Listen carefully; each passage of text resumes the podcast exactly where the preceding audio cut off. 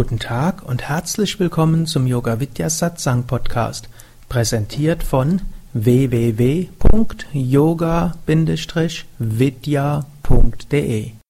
Diese Hörsendung besteht aus Mitschnitten aus Live-Vorträgen und Seminaren im Haus Yoga Vidya Bad Meinberg. Sie gibt dir wertvolle Hilfen und Inspiration für den spirituellen Weg zur Persönlichkeitsentwicklung, Selbsterkenntnis und Bewusstseinserweiterung. Mehr Informationen und Links zu dieser Sendung, wie auch unseren Yoga Vidya Übungspodcast und Mantra Podcast findest du unter www.podcast.yoga-vidya.de. Ich wollte ein paar Verse lesen aus dem Yoga Sutra des Patanjali, dem Grundlagenwerk über Yoga und da will ich, ich will ein bisschen springen. Erst ins zweite Kapitel, dann ins erste Kapitel. Wobei ich hoffe, ich kann mich zügeln. Hm? Denn meistens spreche ich dann was anderes, als ich mir vorgenommen habe. Okay, ich fange erst im zweiten Kapitel an. Und dort sagt Patanjali im 34. Vers, negative Gedanken und Emotionen wie Gewalttätigkeit, also Himsa, ob man sie selbst in die Tat umsetzt, andere tun lässt oder negatives Tun billigt oder geschehen lässt, ob durch Gier, Ärger oder Verblendung verursacht, ob mild, mittelmäßig oder stark, resultieren in endlosem Schmerz und Unwissenheit. Deshalb sollte man die gegenteilige Eigenschaft kultivieren.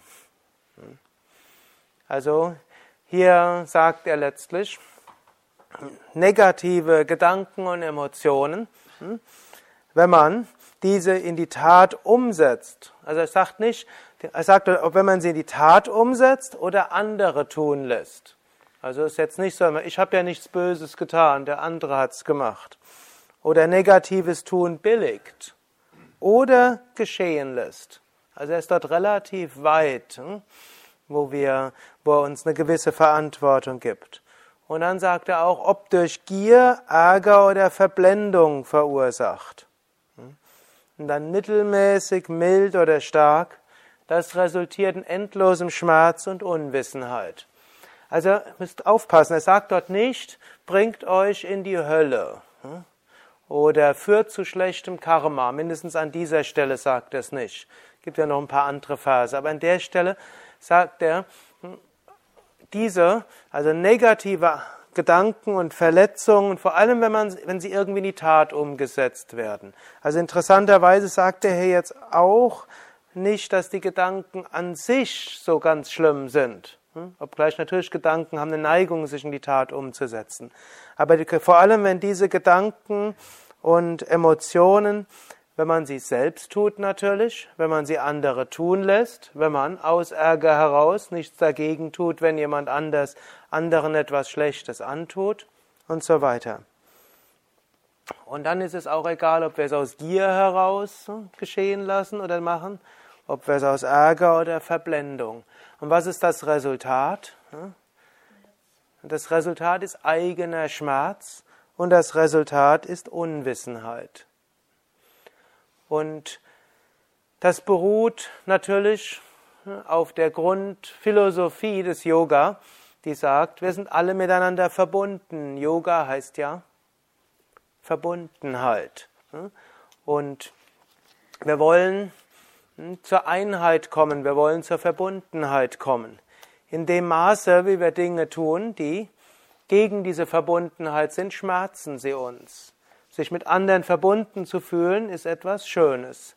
Sich getrennt von anderen zu fühlen, ist nicht so schön. Und also daher, wenn wir glücklich sein wollen, gilt es, aus dem Geist von Ahimsa zu leben. Und dann sagt er auch noch Unwissenheit. Das mag jetzt ein bisschen komisch klingen. Wieso Unwissenheit? Auch hier, der Patanjali definiert natürlich als wahres Wissen definiert er als das Wissen über das Selbst, Erkenntnis, wer wir wirklich sind, Erkenntnis, was dieses Universum ist, nämlich eine Manifestation einer göttlichen Kraft. Und im Yoga ist das ja alles keine Glaubenssache, sondern es ist eine Frage der Erfahrung. Diese höhere Erkenntnis, die können wir machen. Hm? Woher wisst ihr zum Beispiel, dass hier in der Nähe das Meer ist? Hm? Ihr wart da, ihr habt es gesehen und erkannt. Angenommen, ihr wärt da gewesen und ihr wärt in dem Moment äh, irgendwo geschlafen. Hm, vielleicht äh, hätte jemand euch mit dem Auto, man kann ja übrigens, wenn er nach zurück auf die Autobahn fahrt, man kann so einen kleinen Umweg machen, dann fährt man auf dem Deich entlang und sieht runter ins Meer. Und wenn man dort rumfährt, und dann der andere schläft, sieht man nichts. Also Wissen heißt zum einen eine direkte Erfahrung, da muss man natürlich auch bewusst sein. Also diese Erfahrung der Einheit ist mindestens, ist eben kein Glauben im Yoga, sondern ist eine lebendige Erfahrung, die man machen kann. Und nicht nur irgendwelche Menschen vor ein paar hundert Jahren und nur großartige, sondern das Ganze läuft hinaus, ja, du kannst es auch erreichen. Und um dorthin zu kommen, Dort gilt es hm, letztlich diese Maitri Bhavana zu entwickeln, die Kultivierung von Freundlichkeit, über die Patanjali ein paar Verse vorher gesprochen hat. Und das ist eben diese gegenteilige Eigenschaft zu Himsa, Verletzen, ist Maitri Bhavana, die Einstellung der Güte und des Verständnisses. ein nächster Vers, und das ist schon der, das ist direkt der nächste, 35. Ist man in Ahimsa fest begründet, trifft man auf keine Feindschaft. Also wenn wir selbst in Ahimsa fest begründet sind, dann trifft uns, treffen wir auf keine Feindschaft. Das ist eine große Behauptung. Und sie gilt in verschiedenen Kontexten. Zum einen ist tatsächlich bis zum gewissen Grad so, Menschen, die friedfertig sind, können dazu helfen, dass andere in ihrer Gegenwart auch friedfertiger werden. Vielleicht kennt ihr das, es gibt manche Menschen, wenn die irgendeinen Raum betreten, dann wird Streit erhöht in der Gruppe. Und es gibt andere, die gehen in den Raum und dann irgendwo wird es friedfertiger. Das ist auf der einen Ebene. Und wenn eben Menschen spüren, da ist eine bedingungslose Liebe, da ist ein bedingungsloses Annehmen, dann werden die besseren Eigenschaften in den anderen belebt. Letztlich, wir haben ja alle, jetzt gebrauche ich die Ausdrücke, von denen ich heute Nachmittag gesagt habe, die ich normalerweise nicht gebrauche, die man vielleicht nicht gebrauchen sollte, um gelassener zu sein. Aber wir haben alle gute und weniger gute Eigenschaften. Wir können es auch sagen, wir haben aggressivere und weniger aggressive Eigenschaften. Die sind alle in uns da. Oder man kann auch sagen, wir haben Eigenschaften, die sich in unterschiedlichen Kontexten unterschiedlich äußern können. Manche von euch haben vielleicht in letzter Zeit mal so gehört, irgendwann gab es ja diese Geschichten von Abu Ghraib, wo Menschen gefoltert wurden. Und natürlich, äh, auf der ganzen Welt wird gefoltert. Und dann gab es irgendwann in Amerika in den 60er Jahren so ein Experiment, womit man zeigen wollte, können Menschen tatsächlich, kann wirklich jeder Mensch zum Folterknecht werden. Hm? Und dort gab es so einen Versuch, irgendwann, kennt, kennt ihr den Versuch? Es wurde in den letzten Jahren, wurde da relativ häufig auch nochmal in der Presse darüber berichtet. Und da war ein Versuch, wo irgendwo gesagt wurde, ja, es ist ein Lernexperiment. Und es ist jetzt notwendig, dass wir schauen, wie wirken bestimmte äh, Techniken und das beruht dann darauf, wenn jemand eine Antwort nicht korrekt weiß, dann bekommt er einen Stromschlag. Erst 15 Volt, da so ein leichtes Bitzeln und dann jedes Mal, wenn die nächste Antwort falsch ist, muss um 15 Volt gesteigert werden und es hieß, ab 150 Volt ist, wird der Schmerz sehr stark und dann fangen irgendwie kurz danach fangen sie an zu schreien und ab 400, 450 Volt sterben sie. Und dann gab es noch einen Versuchsleiter dabei und dann fing der Versuch an. Natürlich war der Versuch getürkt, da hinten dran waren keine echten Versuchspersonen und die haben auch keine echten Stromschläge bekommen, aber die haben Schauspielert und die, die eigentliche Versuchsperson hatte die Überzeugung dort hinten, der bekommt es. Und tatsächlich 90 Prozent der Menschen sind bis auf über 450 Volt gegangen. Der es fing leicht an, immer stärker und der Versuchsleiter hat, ist es notwendig, dass sie weitergehen. Es ist notwendig, dass sie weitergehen. Sie haben sich für diesen Versuch gemeldet. Es ist notwendig, dass sie weitergehen. Hm? Und jetzt gab es gerade nochmal, deshalb komme ich jetzt nochmal drauf, gerade habe ich nochmal irgendeinen Internetartikel gelesen. Das Experiment wurde gerade wiederholt, um festzustellen, ist das heute besser als in den 60er Jahren, was ja kurz nach dem Zweiten Weltkrieg war. Und ist nicht besser geworden, ist genauso geblieben. War nicht ganz so einfach, Versuchspersonen zu finden, die diesen Versuch nicht kannten, aber das wurde halt vorher äh, abgefragt, dann gingen die auch so weit. Und so sollten wir irgendwo wissen, wir haben alle in uns das. Man kann natürlich sagen, das sind positive Eigenschaften in falscher Weise manifest geworden, nämlich der Versuch, irgendwo einem Versuchsanordner zu helfen, irgendwie das zu tun, was nötig ist, das, wofür man sich verpflichtet hat, an einem Versuch teilzunehmen. Aber das eben in vollkommen schlimmen Kontext. So ist in jedem von uns alles Mögliche drin. Und in jedem, mit dem wir zu tun haben, ist alles Mögliche drin. Und so gilt es, diese Eigenschaften, die in uns sind, auf gute Weise zu nutzen und sie nicht auf schlechte Weise dort manifest zu haben, die eben in Himsa sind. Und auch bei in Gegenwart, man kann das Gute in anderen bestärken, man kann die negativen Eigenschaften in anderen bestärken. Das ist ein Aspekt und wenn wir selbst in Wohlwollen und Ahimsa fest begründet sind, dann kann es, dann können wir in anderen das Gute stärker werden lassen. Das ist ein Aspekt.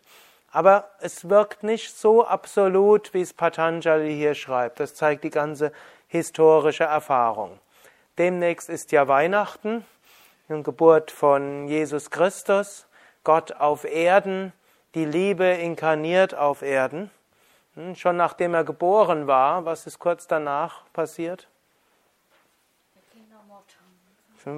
Ja, wo ist der Kindermord stattgefunden, er sollte gleich umgebracht werden. Hm? Dann ist Jesus irgendwann ans Kreuz genagelt worden. Gegen Buddha gab es mehrere Mordanschläge. Ich will jetzt nicht jetzt verschiedene mit Jesus gleichsetzen, aber einfach als Zeichen, nicht nur Gott inkarniert auf Erden, hm, wird hm, das tun, was er wird also einem bestimmten Schicksal oder hat ein bestimmtes Schicksal auf sich genommen. Ist ja anders, wenn Gott auf Erden kommt als ein Mensch. Aber Martin Luther King ist erschossen worden, Gandhi ist erschossen worden. Auf Swami Shivananda gab es ein Attentat, er hat es überlebt. Also könnte man sagen, Patanjali hätte Unrecht dort.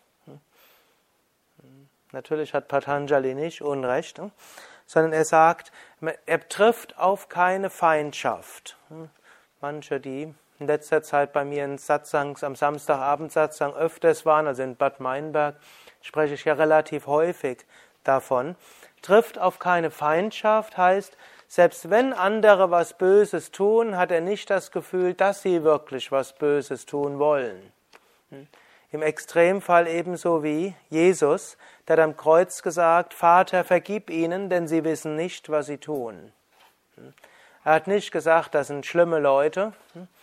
sondern hat gesagt, Vater, vergib ihnen, denn sie wissen nicht, was sie tun. Man kann auch sagen, in den Lehren von Jesus gibt es ja mehrere Schritte. An einer Stelle sagt er, liebe deine Feinde. Das ist noch ein Schritt, es gibt Feinde und die gilt es zu lieben. Aber dazu muss man erst Feinde haben. Wenn man keine Feinde hat, dann hat man auch keine Hm? Hat man dort keine zu lieben. Hm? Hm? Natürlich, man liebt sowieso alle anderen Menschen. Und er sagt ja auch, liebe, dein, liebe deinen Nächsten wie dich selbst und liebe Gott wie dich selbst. Das war vielleicht, das war das Erste, was irgendwann kam. Liebe deinen Nächsten wie dich selbst. Und was man annimmt, was Jesus als aramäisch gebraucht hatte, war dort äh, der Nächste zunächst mal der gewesen, der zum gleichen hm, zum Volk gehört, der zur Sippe gehört, zur Gruppe gehört. Das ist zunächst der Nächste. Dann gab es die nächste, nächste Stufe der Lehren von Jesu. Das war, als er gefragt hat, wer ist mein Nächster? Und dann ist es der, dem es schlecht geht. Der ist der Nächste. Das ist die zweite Stufe. Da kommt dann die Geschichte des barmherzigen Samariters. Ich glaube, die meisten von euch kennen die Geschichte. Vielleicht nicht alle. Also es, eigentlich ein Samariter ist einer, der im alten Israel, das war so ein Mischvolk, das auch nicht mehr sich ganz an die, also ganz an die klassischen, traditionellen jüdische Spiritualität gehalten hatte. Die waren irgendwie erobert gewesen und mussten deshalb die Gebräuche von anderen übernehmen. Die hatten nicht das höchste Ansehen gehabt. Das waren die Samariter dann gab es irgendjemand, der war ausgeraubt worden und der war schwer verletzt und der lag dort. Und dann kam erst ein, hm, ein Priester vorbei und dann noch ein, ein Levit, ein Tempeldiener. Und die hatten alle sehr wichtige Dinge zu tun und die hatten es eilig und die sind dort vorbeigegangen und haben so getan, als ob sie diesen Leidenden nicht gesehen haben. Gut, und dann kam eben dieser Samariter vorbei, der eigentlich als hm, nicht so spirituell gilt, hm, weiß nicht richtig, wie man betet, kann kein Hebräisch, geht nicht in den Tempel, ist dann nicht mal zugelassen, beachtet nicht die Speisevorschriften, die Ernährungsregeln und all das. Ist also unrein, aber der geht dorthin, er kümmert sich um den, ist eigentlich ein Kauf, ist ein Kaufmann, einer, der es eigentlich eilig hat, der zu irgendwelchen Geschäften gehen muss, der unterbricht das alles, der kümmert um sich um den und dann bringt er ihn zum Wirtshaus, zahlt dafür, dass der Wirt sich noch eine Weile um den kümmert und dann geht er weiter. Und das ist eben der nächste Schritt. Der nächste ist jeder, der leidet, egal ob er zum gleichen Volk gehört oder nicht.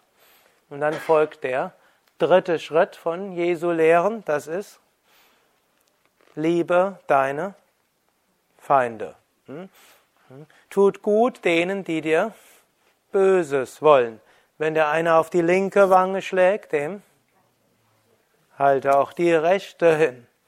Und will dir einer den, das Hemd geben, nehmen, dann gib ihm auch deinen Mantel. Hm? Gut, also das ist, da wird es schon sehr schwierig. Hm? Und ist auch nicht immer, immer wörtlich zu nehmen. Auch Jesus hat es ja nicht immer wörtlich genommen. Kurz danach ist er nach Jerusalem und hat die, hat den Tempel aufgeräumt und die Geldwechslerstuben dort hm, umgeworfen und die Tische umgeworfen und mit der Peitsche soll er dort auch irgendwo, ich hoffe nur in der Luft rumgewedelt haben. Hm? Also hm, ein bisschen komisch kurz nach der Bergpredigt. Hm? Nichts. Gut, man weiß ja auch nicht, was Jesus tatsächlich gemacht hat, aber man, wenn man davon ausgeht, dass die Bibel doch irgendwo vom Heiligen Geist inspiriert ist und eben dann doch die Dinge hm, dort stehen, die irgendwo wichtige Aspekte des, der Spiritualität sind, müssen sie ja nicht historisch stringent sein, sondern uns nur zeigen, was sind Jesu Lehren in verschiedenen Kontexten. Gut, und aber dann nachher, als dann der Jesus gefangen genommen wurde und dann der Petrus irgendwo einem, irgendwo muss er doch ein Schwert in die Hand gekriegt haben und einem Soldaten das Ohr abgeschlagen hat. Man kann sagen, es war Selbstverteidigung, vor allem Verteidigung seines Meisters. Gut, da hat Jesus ihm Einhalt geboten und das Ohr wieder angesetzt. Aber es ist wieder der nächste Schritt eben, liebe deine Feinde. Und dann kommt der letzte Schritt der Lehren von Jesu, es gibt keine Feinde mehr. Es hat nicht dann zum Schluss gesagt, ja, bitte, Vater, liebe meine Feinde, bitte vergib meinen Feinden, sondern vergib ihnen, denn sie wissen nicht, was sie tun. Und das ist das höchste Verständnis. Nicht mehr das Gefühl zu haben, da gibt's irgendjemand Böses, sondern es gibt auch keine Feinde. Selbst wenn die einem böse wollen, sie sind nicht wirklich Feinde.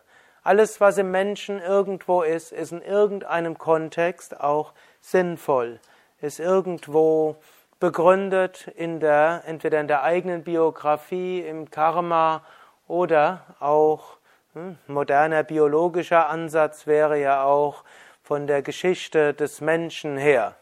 Es gibt ja inzwischen die sogenannte Paläoanthropologie. Wisst ihr, was das ist? Hm, ist so ein Erklärungsmodell in der modernen Psychologie, die alle Probleme des modernen Menschen auf die Steinzeit schiebt. Hm? Die Paläo Paläontologie ist die Lehre von der Steinzeitkunde, Anthropologie die Lehre vom Menschen und Paläoanthropologie ist die Lehre vom Menschen in der Steinzeit.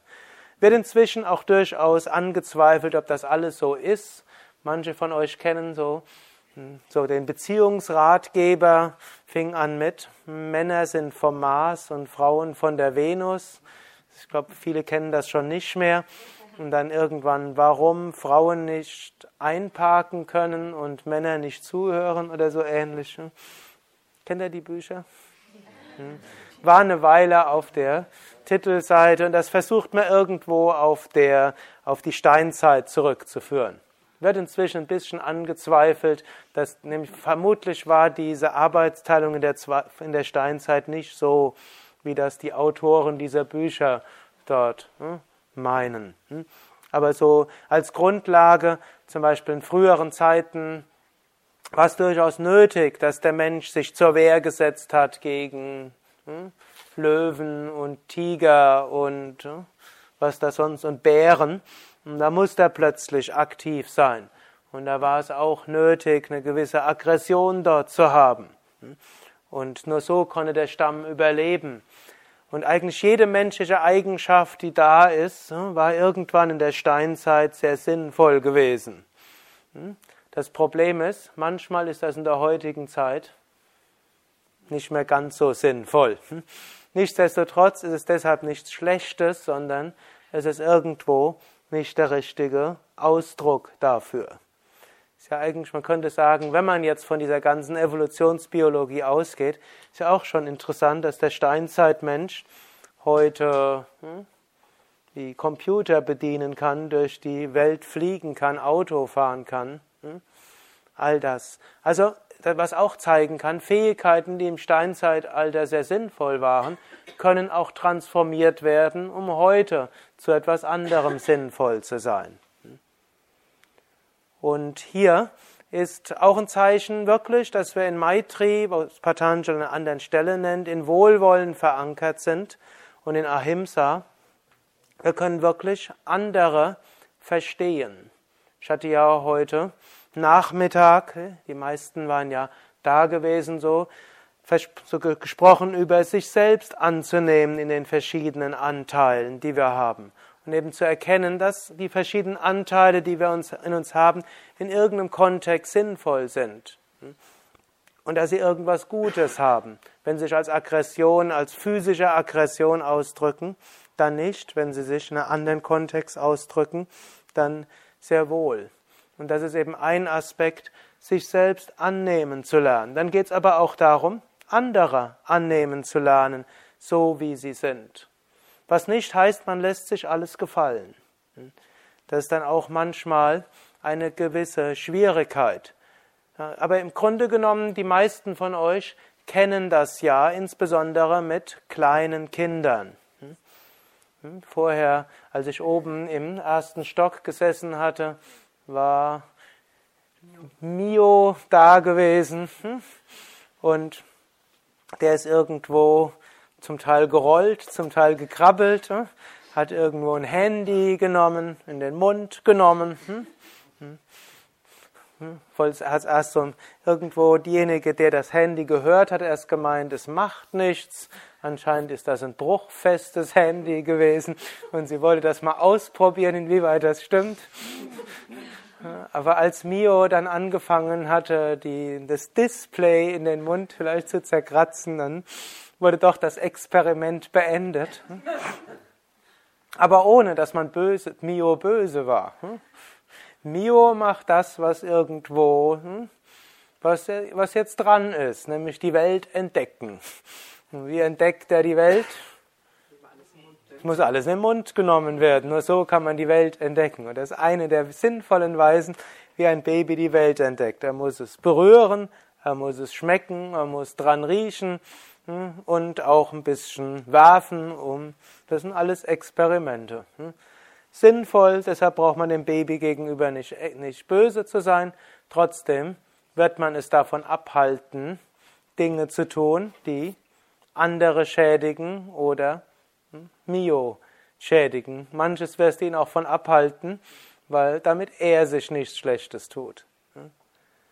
Gut, so ähnlich diese Einstellung ohne jetzt, man muss natürlich aufpassen, dass er nicht gleich arrogant wird. Ich verstehe schon alle, aber ich weiß, was für dich gut ist. Ne? Also so dann natürlich nicht. Aber dieses Verständnis, dass alles, was Menschen irgendwo machen, es machen in einem Kontext, der, der in einem anderen Kontext sinnvoll wäre, das hilft, sie verstehen zu können, das hilft, sie bedingungslos lieben zu können und das hilft dort, keine Feindschaft zu erfahren. Das ist ein, etwas, was man wirklich schulen kann und entwickeln kann. Natürlich könnt ihr sagen, der Sukadev, der kann dort, hat dort einfach das zu sagen und stimmt ja auch. Also ich habe keine physische Gewalt erlebt, weder gegenüber mir selbst noch gegenüber einem Mitglied meiner Familie. Also ich habe das nie erleben müssen und auch keinen Missbrauch erlebt. Ne? Weder ne, also in meiner Familie noch im nächsten Kreis. Deshalb fällt mir das vielleicht leichter als anderen. Und deshalb muss man auch vorsichtig sein, ob das alle wirklich so vollständig leben können. Ich meine, wenn, es, wenn man es leben kann, auch wenn einem so etwas Schlimmes passiert ist, dann ist man schon fast zum Heiligen geworden, wenn es wirklich tief empfunden ist wenn man dabei auch durch die verschiedenen hm, Phasen vielleicht durchgegangen ist, was ein solches Erleben ist. Aber vielleicht, wenn wir jetzt mal die ganz schlimmen Situationen erstmal außen vor lassen, da gibt es dann ja auch psychotherapeutische Seminare bei Yoga Vidya, wo man auch darauf eingeht, wo es um Trauma geht und wie man mit Trauma umgeht und wo vielleicht noch weitere Techniken angebracht sind. Aber das jetzt mal außen vor gelassen, dann behaupte ich, man kann es tatsächlich lernen, dass man hm, nichts gegen irgendeinen Menschen hat. Hm. Selbst wenn der einem hm, auf gewisse Weise Dinge Schlechtes tut, Vertrauen missbraucht, einen ausnutzt, betrügt, stiehlt und so weiter. Das sind wiederum Dinge, die habe ich erfahren. Also bei diesen Dingen kann man irgendwo, irgendwo ein Einfühlungsvermögen haben und dann eben sagen, ja, Vater, vergib ihnen, sie wissen nicht, was sie tun. Ihre Motivation tief im Inneren, von ihrem Standpunkt aus mag eine richtige sein. Und irgendwelche paläonto-anthropologische Instinkte oder Steinzeitinstinkte sind irgendwo abgelaufen. Irgendwelche negativen Erfahrungen, die sie in ihrer Kindheit hatten, haben sich damit verbunden. Irgendwelche Rollenmodelle, die sie vielleicht hatten, haben sich damit äh, verbunden. Und das ist dann ihre persönliche psychologische Lösung, wie sie mit einem inneren Konflikt und Leiden umgeht. Traurigerweise ist es so, dass sie dadurch selbst mehr Leiden in ihrer Umgebung schaffen. Für sich selbst natürlich auch. Jesus sagt es ja auch an einer anderen Stelle, es muss ja Übles kommen, aber weh dem, durch den es geschieht. Das ist ja auch so ein Ausdruck von Karma. So ab und zu mal habe ich ja Diskussionen mit Menschen der Frage, äh, steht das Karma in der Bibel drin, ja oder nein? Inzwischen ist meine feste Überzeugung, Jein. Genauso hat Jesus an Reinkarnation geglaubt, ja oder nein. Meine feste Überzeugung ist, wir wissen es nicht. Aber die Stellen in der Bibel, das sind ein klares Jein. Es gibt klare Stellen in der Bibel, hm, und die so dargestellt sind, als ob Jesus an Reinkarnation glaubt und seine Jünger davon ausgehen. Hm. Wenn da irgendwo hm, die Jünger fragen, wer ist Elias? Wer ist, wer ist Johannes der Täufer? Und Jesus antwortet, dieser ist Elias. Das, was da schon im Griechischen steht, ist, die Jünger fragen Jesus, von wem ist, äh, von wem ist Johannes der Täufer die Reinkarnation? Und Jesus antwortet von Elias. Oder wenn, und dann fragen die Jünger Jesus, und wer bist du? Also was dort höchstwahrscheinlich im aramäischen Urtext stand, ist, von wem bist du die Reinkarnation? Und dann macht Jesus das, was die meisten Meister machen. Er weicht aus. Ich bin der Menschensohn. Das ist seine Antwort. Also er will jetzt, will da nicht weiter drauf eingehen. Aber es gibt auch Stellen, die genau das Gegenteil sagen, die man nur so deuten kann, dass Jesus klar sagt, Mensch hat nicht vor diesem Leben schon mal gelebt. Gibt es auch solche Stellen. Will ich euch nicht verheimlichen, aber ich werde euch keine erzählen jetzt. Und es gibt dann auch Stellen, wo es von Karma, ah, noch eine andere Stelle, von die man als Reinkarnation gut deuten kann, hm, eigentlich anders nicht deutbar ist gibt es irgendein Kind und das ist krank. Ich glaube, es ist sogar blind gewesen. Ich habe es jetzt aber vergessen, was es war. Und dann fragen die Jünger, warum leidet das Kind? Aus eigener Schuld oder aus Schuld der Eltern? Jetzt ein Kind, was, soll, was kann die eigene Schuld sein, dass das Kind dort jetzt äh, so leidet? Es kann in diesem Leben nicht schuld, so schuldig gewesen sein, um dieses Leiden zu, hm? zu verdienen. Hm? Und dann, oder die Eltern, also müssen es die Eltern gewesen sein. Aber irgendwo, die Jünger sind dort relativ stark verankert in diesem engen Karma-Begriff. Eben der enge Karma-Begriff, der sagt, man tut was Gutes, wird man belohnt mit gutem Karma, man tut was Schlechtes und ist dann, macht sich schuldig und wird dafür bestraft ist durchaus in der Bibel, findet man diese Aspekte immer wieder. Volk Israel wird bestraft, weil es gegen sich gegen den Herrn versündigt hat. Sodom und Gomorra, weil sie gegen die, hm, gegen die Gebote verstoßen haben, sind untergegangen. Hm. Und die Frau von Lot ist zur Salzsäure erstarrt, weil sie nicht den Geboten des Herrn dort gehorcht hat. Also wir finden dort diese Stellen. Aber Jesus erweitert dort diesen Karma-Begriff. Hm? Er sagt nicht, es ist alles Unsinn, sondern er sagt, damit die Herrlichkeit Gottes offenbar werde. Deshalb leidet das Kind. Hm? Also Leiden kann kommen, auch ohne dass wir was Schlechtes getan haben. Wir leiden deshalb, damit wir so wachsen, dass wir höhere Erfahrungen machen können. Und manchmal kann irgendetwas Schlechtes uns passieren, nur deshalb, damit wir zu Gott hinwachsen, ohne dass wir was Schlechtes getan haben. Und das ist durchaus auch, halte ich für eine schöne Arbeitshypothese. Und wenn dann was Schlechtes passiert, oh, was habe ich alles falsch gemacht? Kann man auch mal überlegen. Ist auch durchaus gut, an sich selbst zu arbeiten. Und dann kann man schauen, ja, da habe ich was falsch gemacht. Aber wenn dort nicht sofort zum Schluss kommt, dann kann man eben sagen, gut, das ist nicht deshalb, weil ich was Falsches gemacht habe, natürlich erst recht nicht, weil andere mir nur Böses wollen, sondern deshalb, dass ich daran wachse. Und dann, aber dann vor hat noch Jesus gesagt, es muss ja Übles kommen, aber weh dem, durch den es passiert. Damit wir diese Wachstumserfahrungen haben, müssen irgendwelche Menschen uns Dinge antun. Auch wenn ihr selbst mal überlegt, woran seid ihr besonders gut gewachsen? Immer nur, wenn es schön war? Glücklicherweise sind wir auch gut gewachsen, als es schön war. Aber manchmal sind wir auch gewachsen, als es schwierig war. Und manchmal, als wir verzweifelt waren, gar nicht mehr weiter wussten. Also daran wachsen wir. Und wenn man manchmal zurückschaut, manchmal sind diese schwierigen Dinge verursacht worden, scheinbar verursacht werden worden durch jemanden. Und wenn man dann überlegt, wäre es vielleicht doch besser gewesen, das wäre mir nicht passiert. Manchmal kann man überlegen, wer wäre ich gewesen, wenn der andere das mir nicht angetan hätte. Dann wäre das wirklich besser gewesen. Das ist natürlich ein müßiges Gedankenspiel. Und ich habe auch schon Workshops gehabt, wo ich Menschen das habe durchspielen lassen.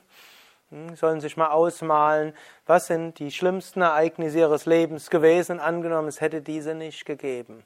Hm? Wer wärest du heute? Hm? Und würdest du mit dem tauschen wollen? Natürlich wird man sagen, es wäre mir lieber gewesen, wenn diese schlimmen Sachen nicht passiert wären. Aber der, der ich heute wäre, wenn die nicht passiert wären, stellt mir fest, hat auch etwas für etwas Gutes gehabt, dass ich mich so entwickelt habe, wie ich jetzt bin. Hm? Nicht alle haben diesen Schlüssel gehabt, aber relativ viele aus der Gruppe, wo ich das mal gemacht habe. Wir können das selbst auch mal so durchspielen. Es ist natürlich ein müßiges Gedankenspiel, denn wir können das nicht ändern. Es ist eigentlich so wie historische Sachen. Hm? Angenommen 1938 wäre auf dieser Münchner Konferenz, hätte der Chamberlain Hitler nicht zugesagt und dann hätte Hitler den Krieg angedroht und dann hätte es mit, mit an Sicherheit grenzender Wahrscheinlichkeit wäre Hitler gestürzt worden. Das ist so eine dieser tragischen Sachen. Es gab klare Umsturzpläne und die scheinen relativ weit gewesen zu sein. Und wenn Chamberlain in München dem nicht zugestimmt hätte, dann wäre der Nazi-Deutschland, der Spuk wäre 1938 zu Ende gewesen und es hätte keinen Krieg gegeben. Aber hm, wäre es das wirklich so geworden? Was, wie wäre Europa gewesen? Gut, also es sind müßige, manchmal müßige Gedankenspiele, es sind halt nur gute Gedankenspiele, wenn sie uns irgendwo helfen. Erstens, uns selbst anzunehmen, wie wir geworden sind und vielleicht auch den Menschen zu vergeben, die dazu geführt haben, dass wir der geworden sind, der wir heute sind. Klappt natürlich umso besser, wenn man schon auf seinem spirituellen Weg ein bisschen weitergekommen ist und, noch, und nicht im, noch in der Traumaerfahrung ist. Wenn man weiter in der Traumaerfahrung ist, ist vielleicht, vielleicht wichtig, dort sich fachkundige hm, therapeutische Hilfe noch zu holen. Aber dieser Satz von Jesus, aber weh dem, durch den es geschieht, ist letztlich die Grundlage von Mitgefühl auch. Ich musste die Erfahrung machen, aber der, der sie mir zugefügt hat, oder der, ich muss jetzt eine schlimme Erfahrung machen, offensichtlich, sonst würde ich sie jetzt nicht machen, der, der sie mir zugefügt hat, der hat sie mir vielleicht sogar aus freien Stücken zugefügt und der wird irgendwo deshalb ins Leiden und in Unwissenheit kommen. Und vielleicht wird er sogar negatives Karma bekommen. Mir hat er einen Gefallen getan und er leidet dafür. Wer ist jetzt bemitleidenswert? Letztlich der, der es tut. Und jetzt, jetzt gibt es einen weiteren Schluss, und das wird schon fast eine perverse Logik, aber sie ist eine, die aus Mitgefühl entsteht. Und weil man weiß, dass jemand, der einem etwas Schlechtes antut, dass der dann selbst darunter leidet, deshalb wird man dann aus Mitgefühl verhindern, dass andere einem was Schlechtes antun. Also bei denen diese, sagte, perverse Logik ist es, aber es ist eine, die einem zu tiefem Mitgefühl führt. Dann wird man zum Beispiel seinen Geldbeutel nicht liegen lassen, nicht aus Angst, dass jemand das klaut, sondern aus Verantwortungsgefühl, dass man einen anderen nicht in Versuchung führt, was in ihm die, ja, die Samskara des Stehlens belebt. Und man wird sein, sein Auto abschließen, nicht weil man Angst um sein Auto hat, sondern aus Mitgefühl zu jemandem, den man vielleicht in Versuchung führt. Kann ja sein, dass da jemand ist, der hm, sich vorgenommen hat, keinen Autodiebstahl mehr zu begehen, dann sieht er ein offenes Auto dort, wo der Schlüssel steckt. Hm? Letztlich hat man dann irgendwo eine neue Karriere dort mit verursacht.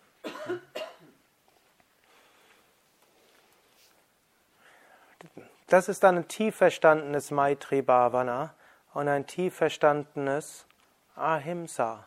Und dann treffen wir auf keine Feindschaft, mindestens im Rahmen des, der Normalerfahrung, die Menschen haben, die jetzt nicht in physische Gewalt und physischen Missbrauch geht. Alles andere wird einem, kann einem gelingen, solches Mitgefühl zu haben, dass egal was Menschen tun, man wird es nicht als Feindschaft erleben. Man wird weiter aber auch, auch konsequent sein müssen. Das macht es manchmal schwierig. Eben zum Beispiel Mutter, selbst wenn sie größtes Gefühl, Mitgefühl hat mit dem Kind, und das wird ab einem gewissen Alter etwas schwieriger, hm, vielleicht verstehen kann, ja, warum ein Kind hm, fasziniert ist von Computerspielen. Ist irgendwo, wenn man sich damit beschäftigt, ist irgendwie eine Weise, das Belohnungssystem im Gehirn in Gang zu setzen und das erzeugt irgendwo Serotoninausschüttung und sonstige Sachen. Das ist verständlich, warum Kinder sowas gern haben. Außerdem trainiert es die hm, Schnelligkeit und die Geschwindigkeit. Und wenn ein Kind das gut kann, dann steigt irgendwo die Reputation in, unter den anderen Jugendlichen und wer im siebten Level ist, der ist dann im siebten Himmel, wenn die anderen nur im fünften oder sechsten sind. Und so versteht man, das ist für das Kind gut, von seinem subjektiven Standpunkt aus. Dennoch, man weiß, auch andere Dinge sind für das Kind gut. Dann schimpft man nicht, wie kannst du nur, zu meiner Zeit waren wir viel besser. Wir sind stattdessen auf die Straße gegangen und haben hm, gegen die Ungerechtigkeiten geschimpft und protestiert und heute du hängst nur einfach an deinem Computer und bewegst dich nicht. Zu unserer Zeit war alles besser. Hm? Übrigens, das Faszinierende ist ja, dass mit jeder Generation alles schlimmer wird und wir dennoch besser und ethischer leben als hm, zu jeder anderen Generation, behaupte ich jetzt. Also schon zur Zeit von Hammurabi, also 1780 vor Christus, gibt es eine Inschrift. Ne? Die, mit jeder Generation wird es alles schlechter. Und letztlich unsere Zivilis in den indischen Schriften steht ja, dass Beginn mit der Zivilisation das Kali-Yuga begonnen hat. 3200 vor Christus.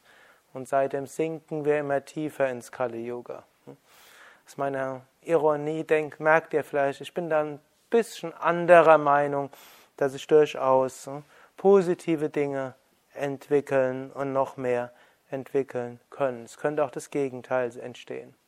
Okay, also dennoch wird eine verantwortungsbewusste Mutter, ein verantwortungsbewusster Vater, auch wenn er das gut nachvollziehen kann, warum ein Kind das alles macht, hm, wird dennoch sagen, so und so viele Stunden die Woche ist okay, alles darüber geht nicht. Hm. Und auch wenn das Kind, dann versteht man noch dazu das Kind, man versteht auch, warum es das Kind als ungerecht empfindet. Und man weiß, dass die anderen in der Klasse dort sehr viel freizügiger sind und man macht's trotzdem.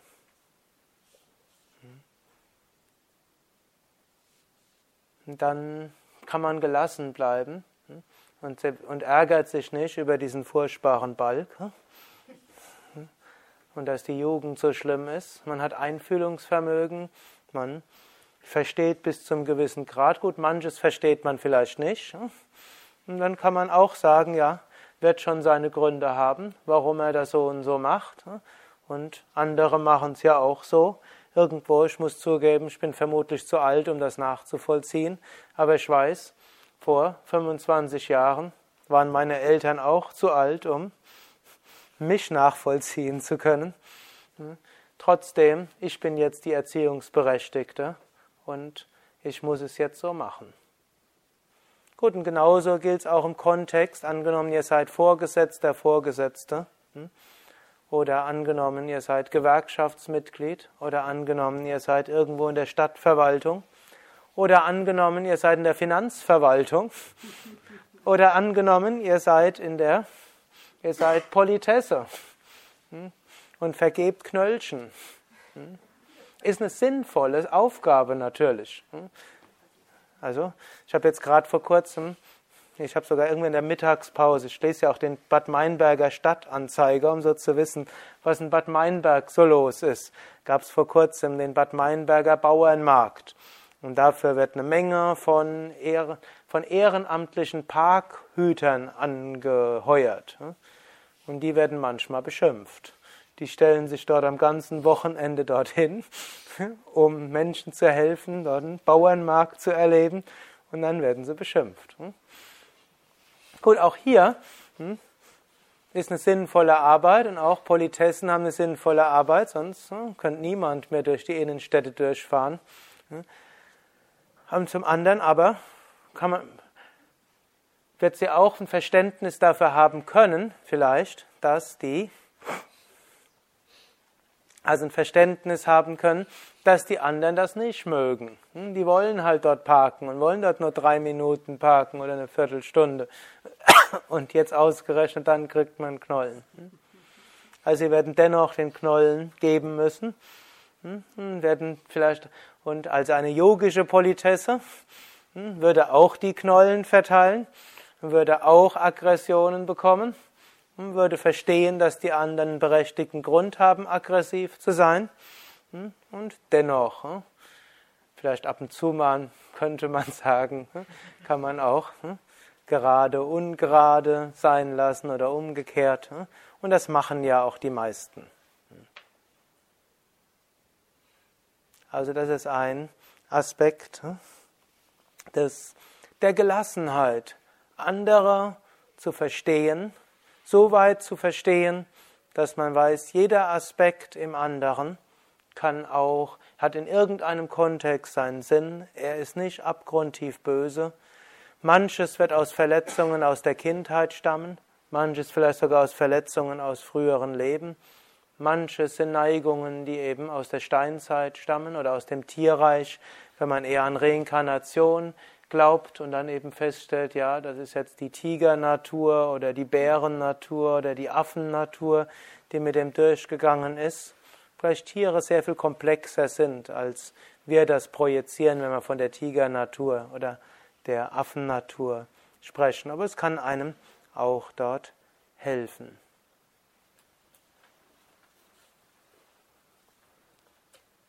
Habe ich nur zwei der, der zehn Verse gelesen, die ich eigentlich vorbereitet habe. Hm? Aber das Buch gibt es ja auch zu kaufen. Oder hm? gibt auch noch vieles, was ihr auch einfach so im Internet mithören könnt. Wir gehen einen Moment lang in die Stille. Uns eine kleine Meditation. Angenommen, ihr habt jemanden in eurer Umgebung, der euch in der letzten Zeit irgendwo geärgert hat. Gehen wir sogar davon aus, ihr habt sogar einen berechtigten Grund, euch darüber zu ärgern. Und jetzt könnt ihr überlegen, euch einfühlen in ihn oder sie dass vielleicht von seiner Warte durchaus einen Grund gegeben hat, dass er so gehandelt hat.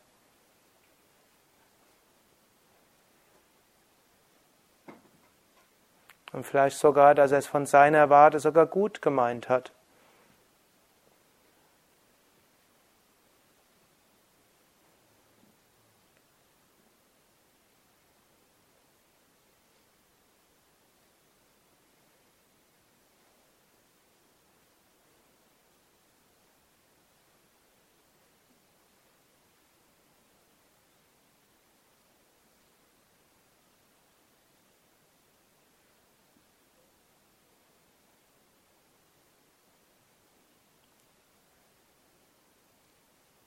Könnt darüber noch etwas weiter so nachdenken. Jetzt, falls es euch jetzt schwer fällt und schon wenn ihr daran denkt, dass kommt nochmal eine Aggression in euch hoch, dann könnt ihr noch einen anderen Gedankentrick dort machen.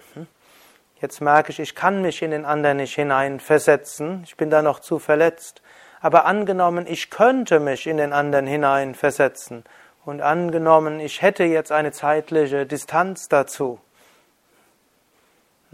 und angenommen, ich wäre jemand, der sich hineinversetzen könnte, wie würde ich es dann machen? Also ohne dass ihr es jetzt müssen, dass ihr es können müsstet, aber angenommen, ihr könntet es, ne? wie könntet ihr euch dann hineinversetzen? Was könnte jemand, der sich hineinversetzen könnte, dort verstehen? Hm, manchmal hilft dieser Ansatz.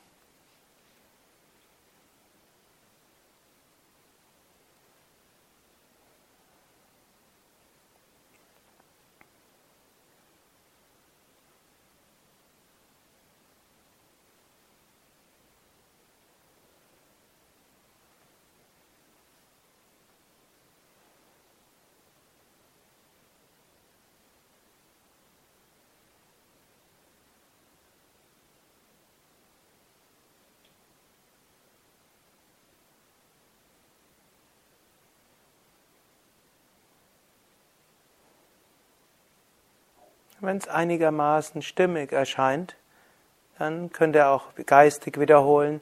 Dann sollt ihr dem Menschen geistig sagen, ich danke dir für diese Lernaufgabe.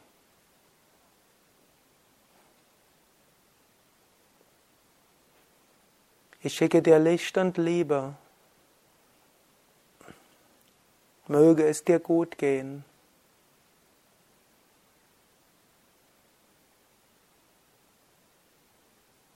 Mögen wir zusammen eine Quelle von Gutem sein.